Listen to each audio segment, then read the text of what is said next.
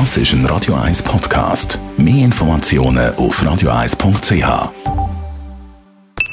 Die Morgenkolumne auf Radio 1 präsentiert vom Grand Casino Baden. Grand Casino Baden.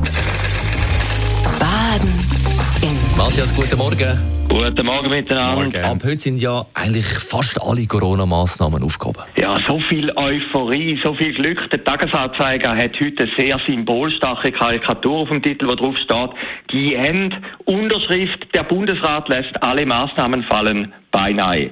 Damit ist nach fast zwei Jahren ein Ende der Pandemie eingeleitet worden, von staatlicher Sicht jedenfalls. Was genau vor einem Jahr und elf Monaten, am 17. März 2020 angefangen hat, ist seit heute Mitternacht vorbei. Maskenpflicht ist an den meisten Orten gefallen, aber auch Zertifikatskontrolle in den Restaurants. Man kann es fast nicht glauben. Ein Wirt im Kreis 5 hat mir gestern gesagt, er sei froh, dass er nicht mehr müsse Polizist spielen Und eine Kollegin, die aus der ehemaligen DDR stammt, hat mir gestanden, dass sie sich nach dem gestrigen Bundesratsentscheid wie nach dem Fall von der Berliner Mauer gefühlt habe.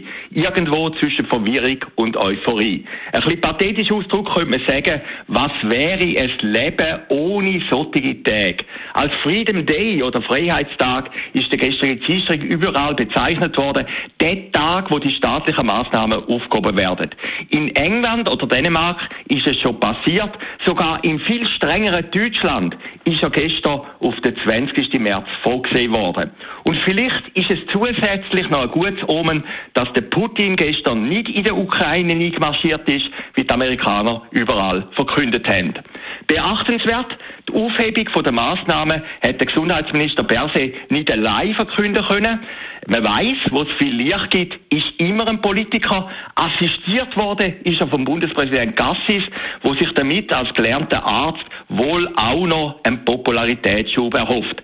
Da sind die Weltwoche heute ausgerechnet auf ihrem Cover als gefährlichster Politiker von der Schweiz bezeichnet, hat nicht mit Corona etwas zu tun, sondern mit seinen außenpolitischen Aktivitäten und Ambitionen. Interessant auch, dass für viele die Turboöffnung doch wieder zu schnell kommt. Man gewöhnt sich auch irgendwie an alte Gewohnheiten. Darum behaupte ich, dass die meisten ihre Masken ohne großen Widerstand im öffentlichen Verkehr abhalten werden. Und viele Arbeitgeber werden ein Problem haben, wie kommen die Arbeitnehmer wieder zurück ins Büro. Doch das ist in der Zeit oder momentan noch weiter weg. Geniessen wir doch die neue Freiheit. Corona hat sich gezeigt, ist auch eine Zeit voller Widersprüche. In der Ems Chemie, der Firma von der Bündner Nationalrätin Magdalena Matulo-Blocher, herrscht laut Blick weiterhin an vielen Orten eine Maskenpflicht. Ausgerechnet sie, wo immer vor diktatorischen Zuständen geredet hat. Aber vielleicht ist es nicht nur eine Vorsichtsmaßnahme, sondern auch ein bisschen Nostalgie. Frau Blocher hat ja als erste überhaupt in der Schweiz eine Maske getragen und ist deswegen aus dem Nationalratssaal geworfen worden. Vor genau einem Jahr und elf Monaten. Die Morgenkolumne auf Radio 1.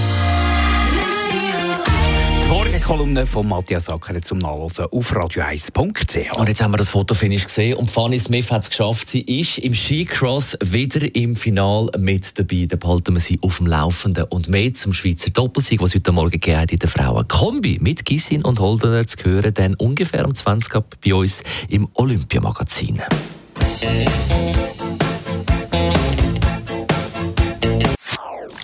Das ist ein Radio 1 Podcast. Mehr Informationen auf radio1.ch.